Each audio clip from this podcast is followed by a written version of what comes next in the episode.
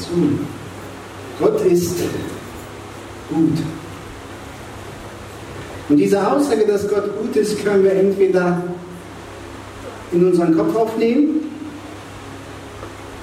oder wir können diese Aussage in unser Herz aufnehmen. Gott ist gut. Und ich möchte mit euch noch ein bisschen Zeit nehmen und das, was wir gesungen haben, einfach ein bisschen tiefer sacken lassen. Dass Jesus genug ist. Bitte dich einmal, die Augen zu schließen und einfach darüber nachzudenken, was du gesungen hast. Dass unser Vater gut ist. Dass Jesus gut ist und dass er dir heute begegnen möchte. Und Jesus ist ein Gentleman. Er wird nie in dein Herz hineingreifen und sich einmischen. Wir haben gesungen, öffne mein Herz. Aber Jesus sagt, ich stehe vor der Tür. Mach du mir auf. Jesus möchte, dass du in dein Herz öffnest dass du dich auf die Begegnung mit ihm einlässt. Und wenn du das tust, dann, dann wird er reinkommen. Und er wird in dir drin explodieren. Weil Jesus möchte die Last, die du mit dir trägst, dir ablegen. Er möchte das, was dir Sorgen bereitet, das, was schwer auf dir liegt, er möchte das wegnehmen. Er möchte deine Wunden heilen.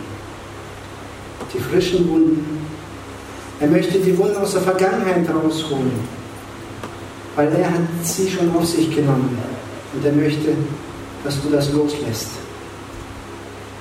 Er möchte dein Herz heilen. Jesus möchte deinen Körper heilen.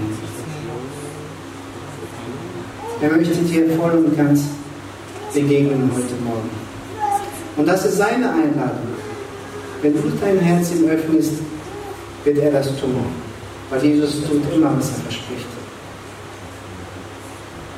Und du bist eingeladen heute Morgen hinzuhören und Jesus die Möglichkeit zu geben, einfach dir zu dienen. Der Heilige Geist ist da, um dir zu dienen. Nicht wir sind hier, um Gott zu dienen, sondern der Heilige Geist ist hier, um uns zu dienen. Und das tut er ganz, ganz gerne. Okay. Ihr dürft die Augen öffnen.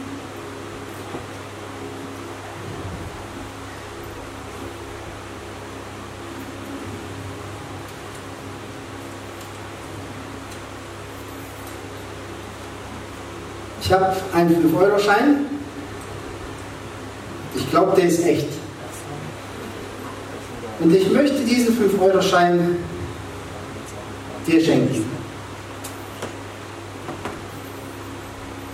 Ich möchte ihn wirklich dir schenken. Der gehört dir.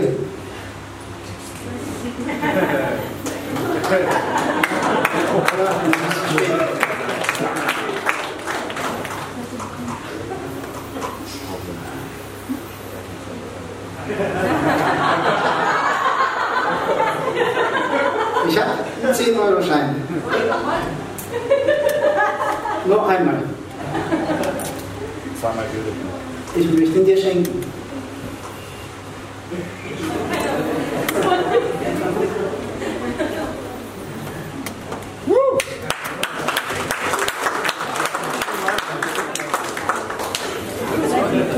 Er ist ein bisschen zerknittert.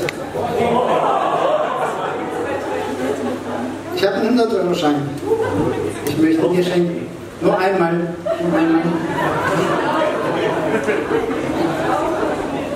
Ich möchte dir schenken. Kinder. Dankeschön.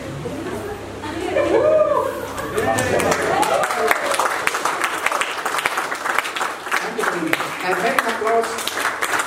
Hat jemand Applaus?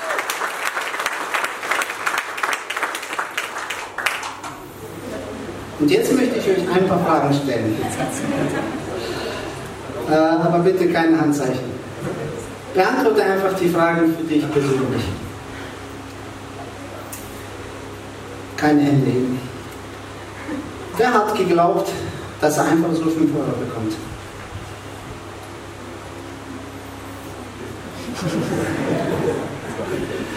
Wer hat geglaubt, dass er einfach so 10 Euro haben kann? Wer hat gezweifelt, dass er einen Uni bekommt? Bezweifelt. Wer hat sich mit denen gefreut, die 5 Euro bekommen haben? Keine Handzeichen. Schwer, ich merke schon, es ist schwer, keine Handzeichen zu geben. Okay, ihr könnt auch Handzeichen geben, wenn ihr wollt. Wer hat sich äh, gefreut mit denen, die 10 Euro bekommen haben? Mit dem, mit der Person? Wer war neidisch auf den, der 100 bekommen hat?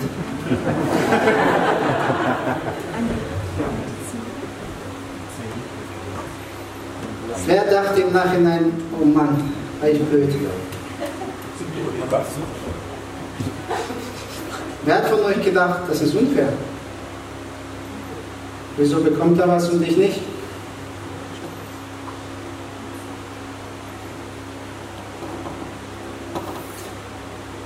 Die Einladungen waren alle da, oder?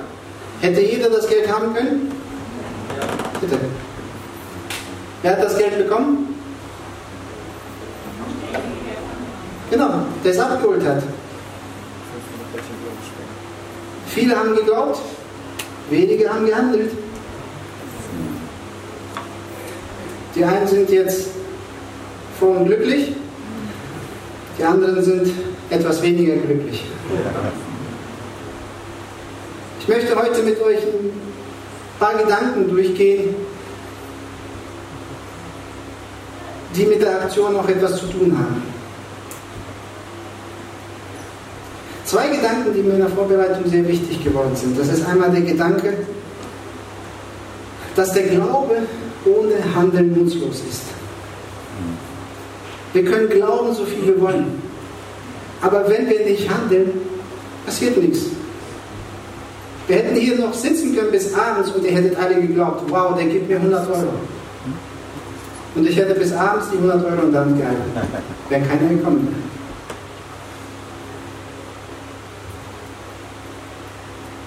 In Jakobus 2, Vers 26 heißt es genau so nämlich, wie der Körper ohne den Geist ein toter Körper ist, ist auch der Glaube ohne Taten ein toter Glaube. Ein Glaube, der keine Schritte wagt, ist nichts wert, ist, ein Tod, ist tot. Und da sehen wir immer wieder, wenn Beerdigungen stattfinden, wenn wir den Körper sehen, da ist kein Geist. Es lebt nicht. Und genauso macht auch der Schreiber diesen Vergleich mit dem Glauben. Wenn der Glauben sich nicht in Bewegung setzt, ist er nutzlos. Der ist tot, der hat keinen Wert und der verändert nichts in meinem Leben. Der verändert nichts in meinem Umfeld, der bringt gar nichts. Das Zweite, was ich, worauf ich kurz eingehen möchte, ist, die Art eines Geschenkes. Ein Geschenk, das verdienen wir uns nicht. Ein Geschenk, das müssen wir uns nicht erarbeiten, sondern ein Geschenk ist etwas, was wir von einer anderen Person aus Liebe bekommen. Einfach so. Wir bekommen es. Epheser 2, 8 bis 9. Hier geht es um Gottes Geschenk zu uns Menschen. Noch einmal, durch Gottes Gnade seid ihr gerettet, und zwar aufgrund des Glaubens. Ihr verdankt eure Rettung also nicht euch selbst. Nein, sie ist Gottes Geschenk. Sie gründet sich nicht auf menschliche Leistungen, so dass niemand vor Gott mit irgendetwas groß tun kann. Die Rettung ist ein Geschenk. Und das tu, da tun sich viele Menschen schwer, etwas in Empfang zu nehmen, was sie sich nicht erarbeitet haben. Aber um das Geschenk in Empfang nehmen zu können, braucht man den Glauben. In der Hinsicht, dass man sagt, okay, das, was ich gehört habe, das ist wahr. Und das möchte ich jetzt annehmen. Ich will das haben. Und ich hole es mir. Ich muss nichts dafür tun. Gar nichts. Null. Nichts. Weil das ein Geschenk ist. Und Gott gibt uns dieses Geschenk. Die Menschen versuchen immer wieder was dafür zu tun, um sich die Gunst Gottes zu erarbeiten. Aber das funktioniert nicht. Gott sagt, das ist ein Geschenk. Das andere Problem ist oft, dass wenn Menschen äh, eine Beziehung mit Jesus eingegangen sind, versuchen sie sich wieder die Liebe zu erarbeiten. Und das funktioniert auch nicht. Die Liebe Gottes ist vor der Rettung da, als Geschenk zu empfangen und nach der Errettung da. Was wir machen können, ist auf die Liebe reagieren, auf das Geschenk zu reagieren, Geschenk der Liebe. Ich möchte mit euch eine Geschichte lesen, die uns die Güte Gottes nochmal verdeutlicht. Oder nochmal das deutlich zeigt, was Gott eigentlich, wie Gott eigentlich ist im Umgang mit uns. Und das ist ein Gleichnis, das Jesus weitergegeben hat, aus Lukas 15. Das Gleichnis heißt eigentlich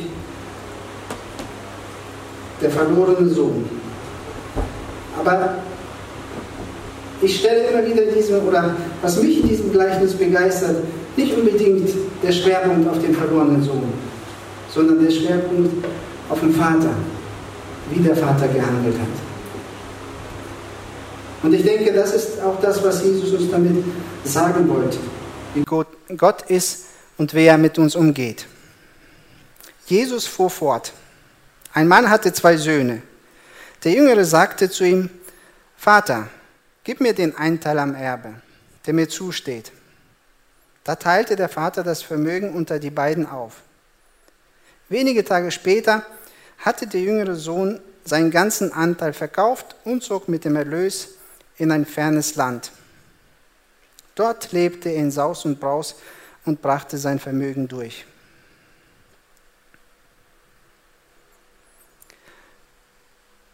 Wie ich schon gesagt habe, Gott ist ein Gentleman. Und Gott hält den Menschen nicht an sich fest. So wie damals, als am Anfang Gott die Menschen geschaffen hat, hat er ihm die Freiheit gegeben, sich für ihn oder gegen ihn zu entscheiden. Gott zu glauben oder dem Feind zu glauben.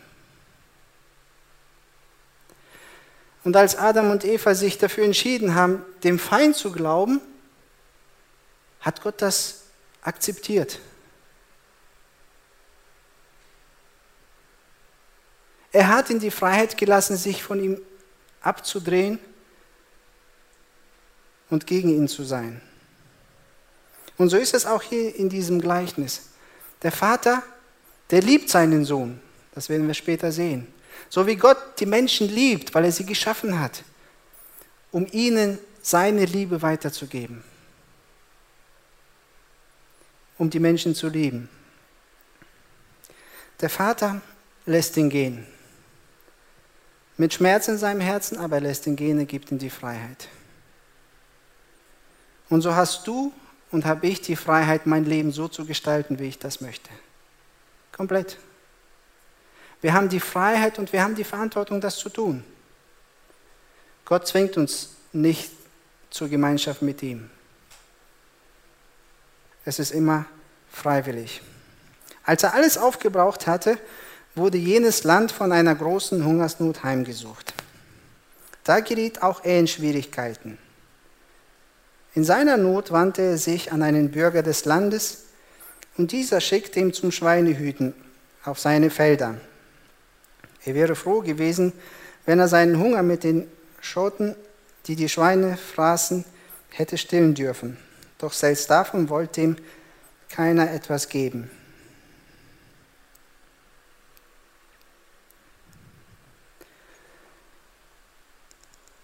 Es ist oft der Fall, dass die Menschen an ihre Grenzen kommen. Manche aus eigener Verschuldung, manche aus Fremdverschuldung.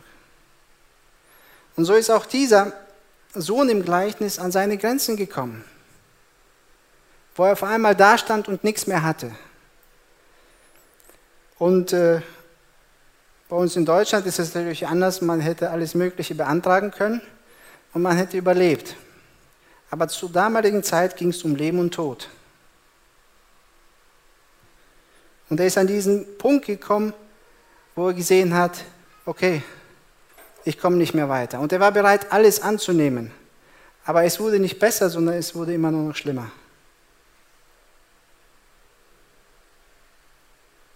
Da, wo er alleine stand, hat er begriffen, okay, es gibt doch eine Hoffnung.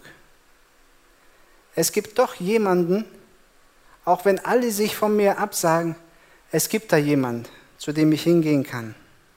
Und jetzt kam er zur Besinnung. Er sagte sich, wie viele Tagelöhner hat mein Vater? Und alle haben mehr als genug zu essen. Ich dagegen komme hier vor Hunger um. Ich will mich aufmachen und zu meinem Vater gehen und zu ihm sagen, Vater, ich habe mich gegen den Himmel und gegen dich versündigt. Ich bin es nicht wert, dein Sohn genannt zu werden. Mach mich zu einem deiner Tagelöhner.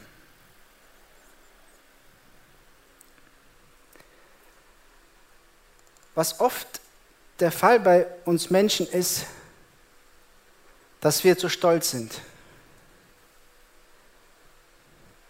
Dass wir uns dann einreden, ich bin derjenige, der mich in diese Situation gebracht hat.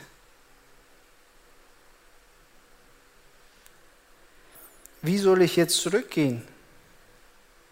Ich habe alles vermasselt. Wie soll ich dem Vater in die Augen schauen? Und dieser Mann, der hat es überwunden. Und wahrscheinlich, weil er lang genug in diesem Vaterhaus gelebt hat, wusste er, wie gut sein Vater ist. Er hat gesehen, wie der Vater mit seinen Dienern umgegangen ist. Und er wusste, selbst wenn ich als Mitarbeiter dahin gehe, bin ich immer noch viel besser dran als jetzt. Und so macht er sich auf den Weg zu seinem Vater. Und jetzt kommt eigentlich das, was, was, was die Geschichte total umdreht. Weil hier sehen wir das Herz des Vaters und wie er reagiert. Dieser sah ihn schon von weitem her. Voller Mitleid lief er ihm entgegen, fiel ihn um den Hals und küsste ihn.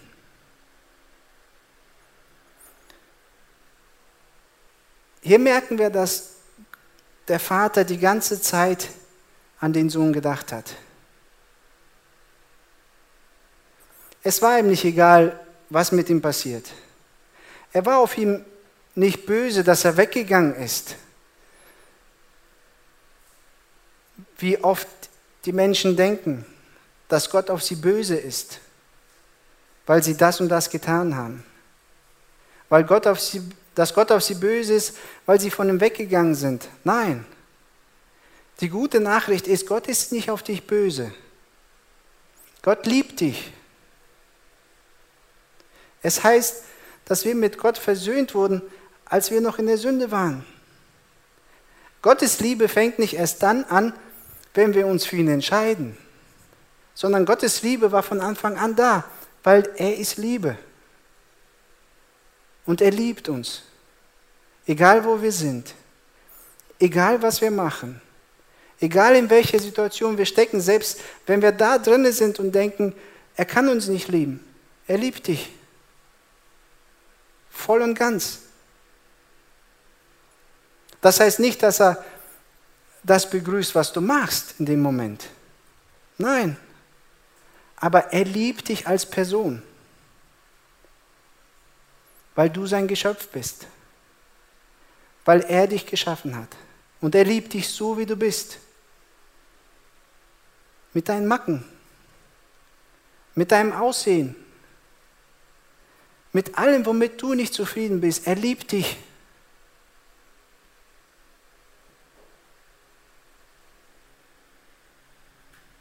Und er freut sich über dich. Vater, sagte der Sohn zu ihm, ich habe mich gegen den Himmel und gegen dich versündigt ich bin es nicht mehr wert, dein Sohn genannt zu werden. Doch der Vater befahl seinen Dienern, Schnell, holt das beste Gewand und zieht es ihm an. Steckt ihm einen Ring an den Finger und bringt ihm ein paar Sandalen. Holt das Mastkalb und schlachtet es. Wir wollen ein Fest feiern und fröhlich sein. Denn mein Sohn war tot und nun lebt er wieder. Er war verloren und nun ist er wieder gefunden. Und sie begannen zu feiern. Das Gute ist, dass nicht wir entscheiden, ob wir Söhne und Töchter Gottes werden, sondern Gott entscheidet das. Und auch wenn er bereit war, nur Mitarbeiter zu sein, hat der Vater gesagt, nein, du bist mein Sohn.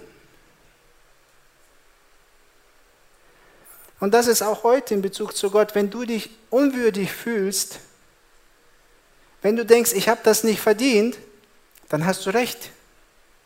Keiner hat das verdient.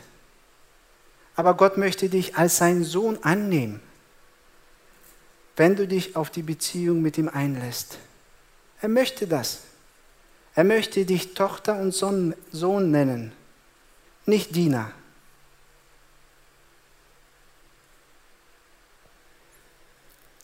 Das ist seine Liebe zu uns.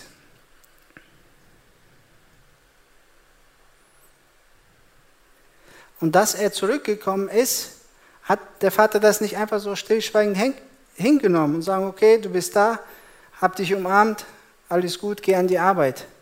Nein, er hat gesagt, komm, wir feiern jetzt. Wir machen eine Feier. Und auch wenn du heute zu Jesus kommst, dann bekommst du von ihm keine Vorwürfe. Du hast das gemacht. Du warst hier nicht richtig. Du hast die Sünde begangen. Du hast die Sünde getan. Du hast das gemacht. Überhaupt nicht. Weil das Problem der Sünde gelöst ist durch Jesus. Wir lesen in der Bibel, dass Jesus ans Kreuz gegangen ist für unsere Sünden und er hat für alle Sünden bezahlt. Und deswegen, wenn wir zu Jesus kommen, dann handelt er nicht nach unseren Sünden, sondern er gibt uns die Vergebung. Und er zählt unsere Sünden nicht auf, sondern das Einzige, was in dem Moment gilt, glaubst du an Jesus, nimmst du ihn an. Darum geht es. Nicht, was du alles falsch gemacht hast. Und dann lesen wir von dem anderen Sohn, der zu Hause geblieben ist. Der ältere Sohn war auf dem Feld gewesen. Als er jetzt zurückkam, hörte er schon vom Weiten den Lärm von Musik und Tanz. Er rief einen Knecht und erkundigte sich, was das zu bedeuten habe. Dein Bruder ist zurückgekommen, lautete die Antwort. Und dein Vater hat das Mastkalb schlachten lassen, weil er ihn wohlbehalten wieder hat. Der ältere Bruder wurde zornig und wollte nicht ins Haus hineingehen. Da kam sein Vater heraus und redete ihm gut zu. Aber er hielt seinen Vater vor, so viele Jahre diene ich dir jetzt schon und habe mich nie deinen Anordnungen widersetzt. Und doch hast du mir nie nur, auch nur einen Ziegenbock gegeben, so dass ich mit meinen Freunden hätte feiern können. Und nun kommt dieser Mensch zurück, dein Sohn, der dein Vermögen mit Huren durchbracht hat, und du lässt das Mastkalb für ihn schlachten.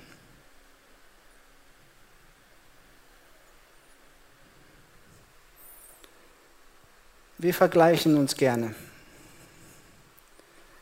Und der andere Sohn, der geblieben ist, das ist so ein typischer religiöser Mensch, der eine etwas andere Sicht auf seinen Vater hat. Und wir merken in dem Gespräch, dass seine Sicht nicht richtig war. Und Vater versucht, die Sicht zu korrigieren. Er wirft Vater vor, hey, ich habe alles für dich getan, du hast mir nichts gegönnt.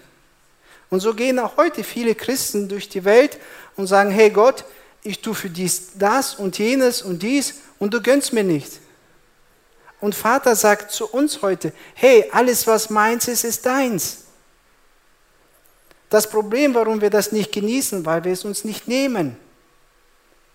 Gott sagt, hier, ich habe ich hab den Hunderter, nimm ihn dir.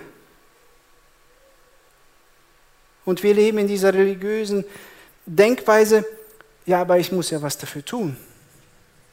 weil uns das die Gesellschaft verklickert.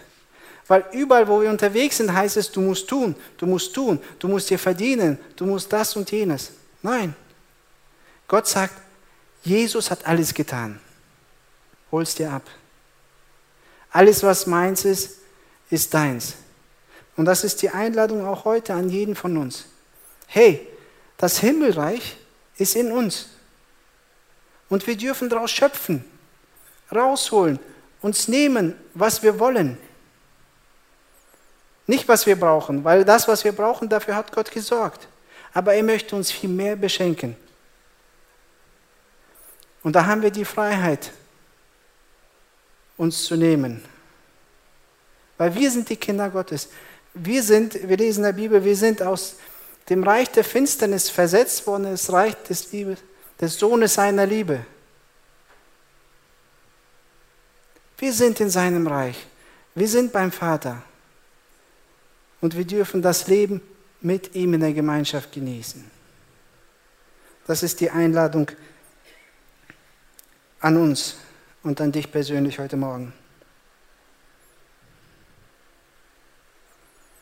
Kind, sagte der Vater zu ihm, du bist immer bei mir und alles, was mir gehört, gehört auch dir. Aber jetzt mussten wir doch feiern und uns freuen, denn dieser hier, dein Bruder, war tot und nun lebt er wieder. Er war verloren und nun ist er wieder gefunden. Für den Vater kam nichts anderes in Frage, als zu feiern, weil er seinen Sohn zurückerhalten hat. Dem Sohn war es nicht nach Feiern, weil der hat sich verglichen. Ich bin gut, weil ich Gutes tue. Der ist nicht gut, weil er Schlechtes getan hat. Und wenn wir ehrlich zu uns sind, dann tun wir das auch immer wieder, dass wir uns mit anderen vergleichen.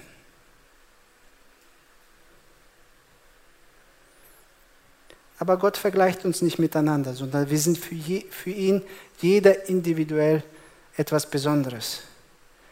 Und sein Wunsch ist, dass jeder die Rettung empfängt.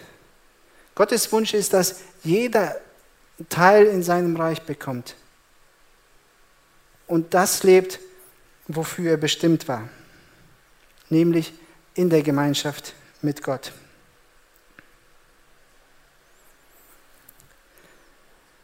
In der Bibel heißt es Römer 3, Vers 23, denn alle haben gesündigt und in ihrem Leben kommt Gottes Herrlichkeit nicht mehr zum Ausdruck. Also spätestens hier hört das Vergleichen auf. Ich muss dir sagen, hey, du bist nichts Besonderes. Du hast genauso verkackt wie derjenige, der neben dir sitzt.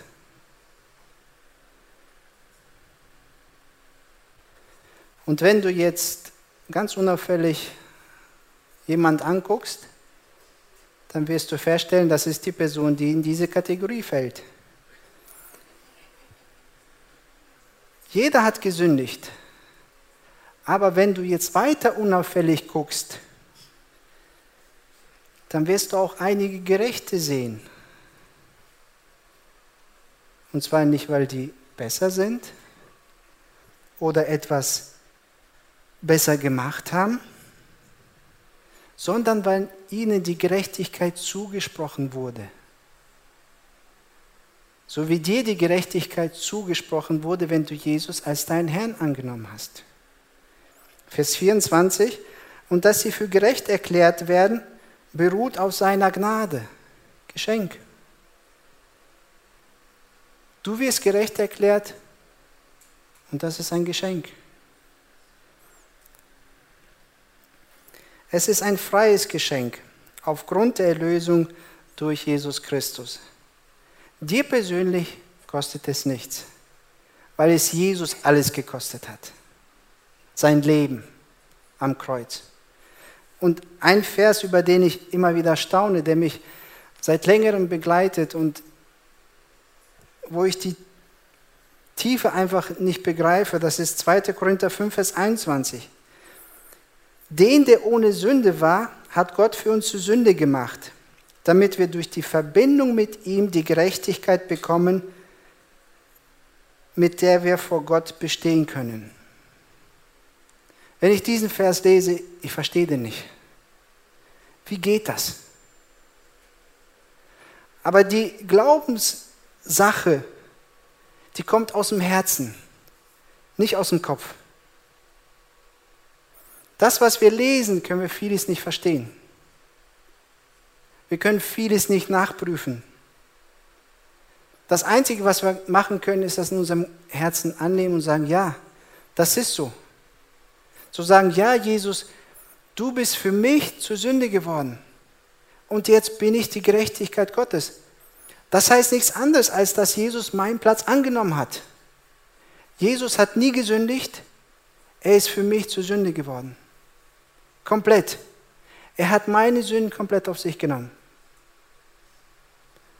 Und das Geschenk, das er mir gegeben hat, das er dir gibt, das er dir geben will, ist, du bekommst die Gerechtigkeit zugesprochen. Das ist ein Zusprechen. Da sagt Gott zu dir, du bist jetzt gerecht. Mit anderen Worten, du bist jetzt Jesus. Wenn Gott dich anschaut, dann sieht er nicht in dir will oder wie du heißen magst. Wenn du Jesus als deinen Retter und Herrn angenommen hast, sieht er in dir nur Jesus. Egal was du machst, auch wenn du weiter sündigst oder Fehler machst, sieht Gott in dir Jesus weil er dir alle deine Sünden vergeben hat. Wenn er dich gerecht gesprochen hat, dann bist du gerecht. Bei Gott gibt es nicht, okay, heute bist du gerecht, morgen hast du gesündigt. Nee, du bist verdammt. Okay, jetzt hast du, mit der Zeit ist es ganz schwierig, eine Sekunde nicht gesündigt, bist du gerecht. Nein, wenn wir uns auf Jesus einlassen, eine Verbindung mit ihm eingehen, heißt es, wir werden gerecht gesprochen. Ein für allemal. Für immer. Für immer. Weil wir jetzt in der Beziehung mit Jesus sind, sind wir gerecht gesprochen und Gott sieht in uns nicht mehr die Person, die wir, tu, die wir sind, sondern er sieht in uns Jesus. Und unsere Strafe, heißt es, die liegt auf ihm. Komplett. Komplett. Johannes 3, Vers 16. Ein sehr bekannter Vers. Denn so hat Gott die Welt geliebt, dass er seinen eingeborenen Sohn gab, damit jeder, der an ihn glaubt, nicht verloren geht, sondern ewiges Leben hat. Ich möchte, dass du jetzt, wenn ich das zweite Mal den Vers lese, dass du deinen Namen da einsetzt. Da, wo Welt draufsteht, dass du deinen Namen für dich einsetzt. Und das ist egal. Ob du mit Jesus schon unterwegs bist oder nicht. Das ist vollkommen egal. Weil davon hängt die Liebe nicht ab. Sondern Jesus liebt dich jetzt. Ob du mit Jesus unterwegs bist oder Jesus noch gar nicht kennst. Seine Liebe gilt dir. Denn so sehr hat Gott will geliebt, dass er seinen eingeborenen Sohn gab, damit jeder, der an ihn glaubt, nicht verloren geht, sondern ewiges Leben hat. Wenn ich an Jesus glaube, wenn du an Jesus glaubst, hast du ewiges Leben. Und die Frage ist, glaubst du das?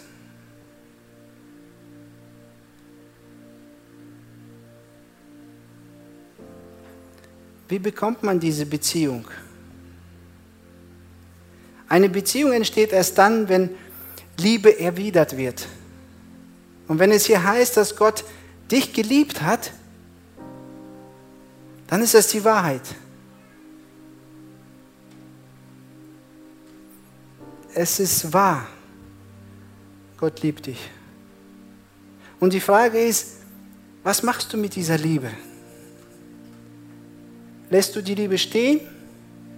Lehnst du sie ab? Oder nimmst du die Liebe an und erwiderst sie? Weil erst wenn du das tust, entsteht eine Beziehung. Und das ist das, was Gott zu dir möchte. Er möchte mit dir eine persönliche Beziehung. Er möchte in einer Liebesbeziehung zu dir stehen. Und er sagt zu dir, ich liebe dich. Und wenn du das möchtest, darfst du es erwidern. Und dann entsteht eine Gemeinschaft.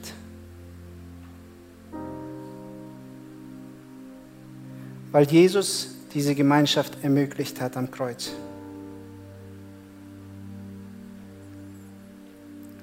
Römer 10. Das ist das Wort des Glaubens, das wir predigen. Dass wenn du mit deinem Mund Jesus als Herrn bekennen und in deinem Herzen glauben wirst, dass Gott ihn aus den Toten auferweckt hat, du errettet werden wirst. Denn mit dem Herzen wird geglaubt zur Gerechtigkeit und mit dem Mund wird bekannt zum Heil.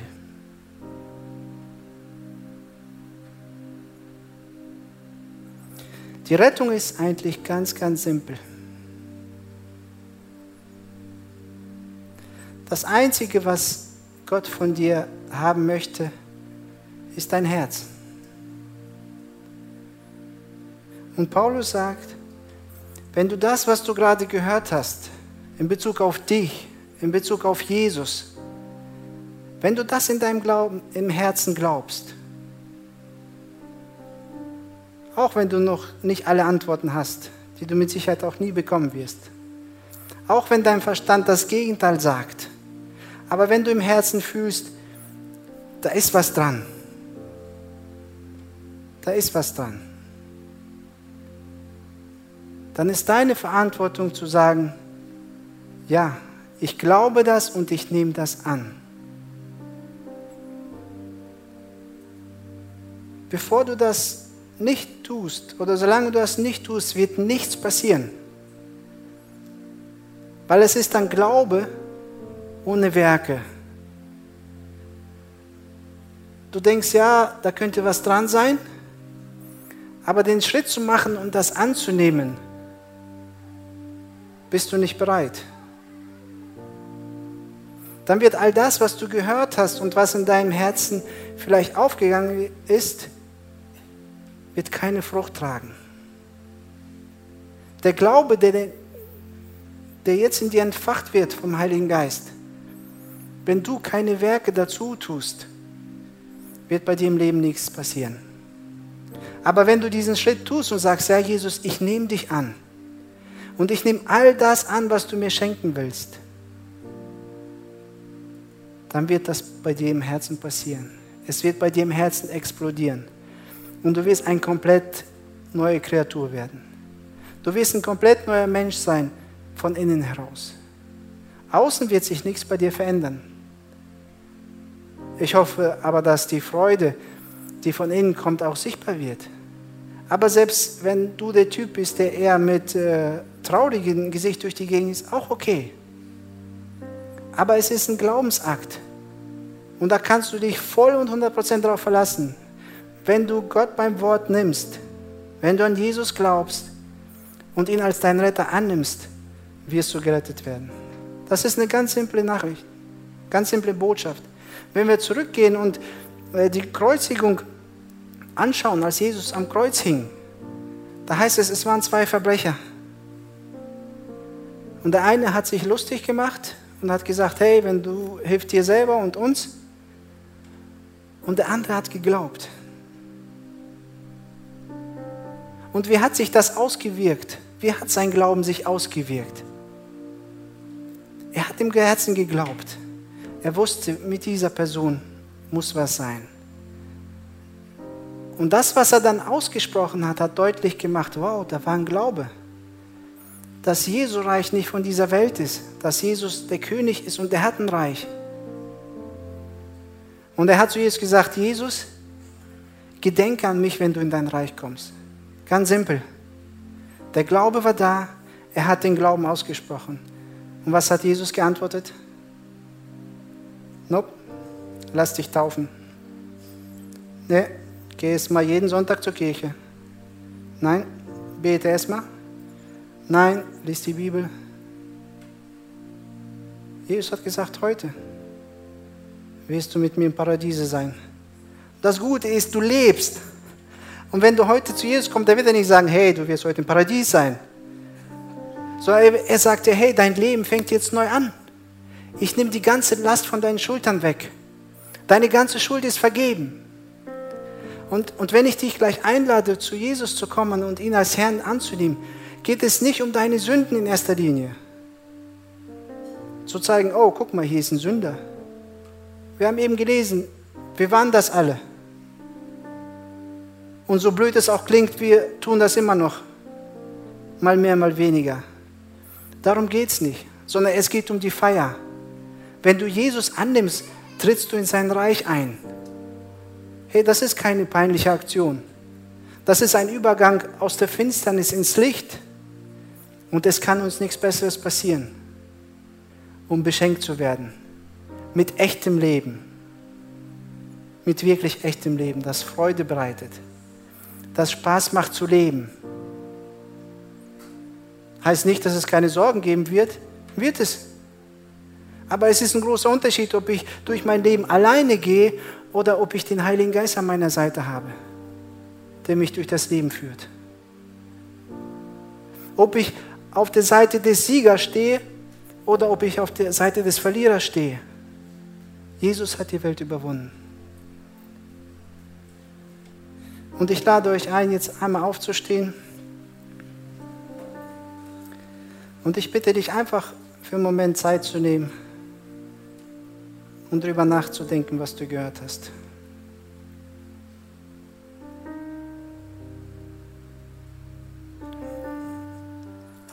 Und wenn du weißt, ich bin derjenige, der Jesus nicht kennt, ich bin derjenige, der keine Beziehung zu ihm hat, und ich weiß, diese Beziehung ist möglich, darfst du diese Beziehung heute starten.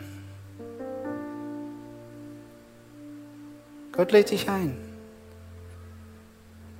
Und du darfst es gerne als auch als Zeichen tun, indem du deine Entscheidung machst und nach vorne kommst.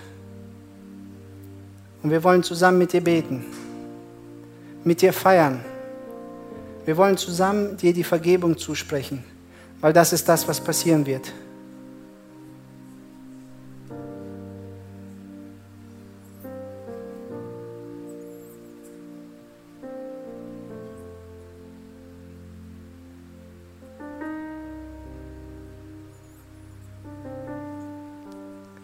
Wer möchte das Angebot, das Geschenk Gottes annehmen?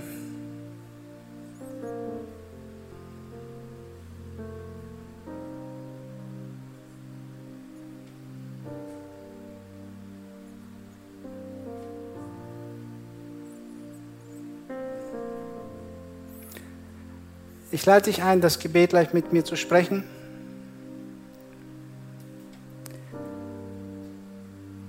Wenn du dich für Jesus entscheiden möchtest. Und nach dem Gottesdienst haben wir die Möglichkeit für Gebet. Wenn du Fragen hast, wenn du dir vielleicht unsicher bist in der Situation, in der du gerade steckst, vielleicht auch als Christ, darfst du gerne auf die Mitarbeiter zugehen und die wollen wirklich gerne mit dir reden und mit dir beten. Es geht einfach darum, die Lasten zu teilen. Und dafür sind die Leute immer wieder da. Die wollen dich darin unterstützen, wo du gerade drinnen steckst. Das ist das Angebot nach dem Gottesdienst. Lass uns jetzt gemeinsam das Gebet sprechen. Ich rede und ihr dürft alle gerne mitbeten.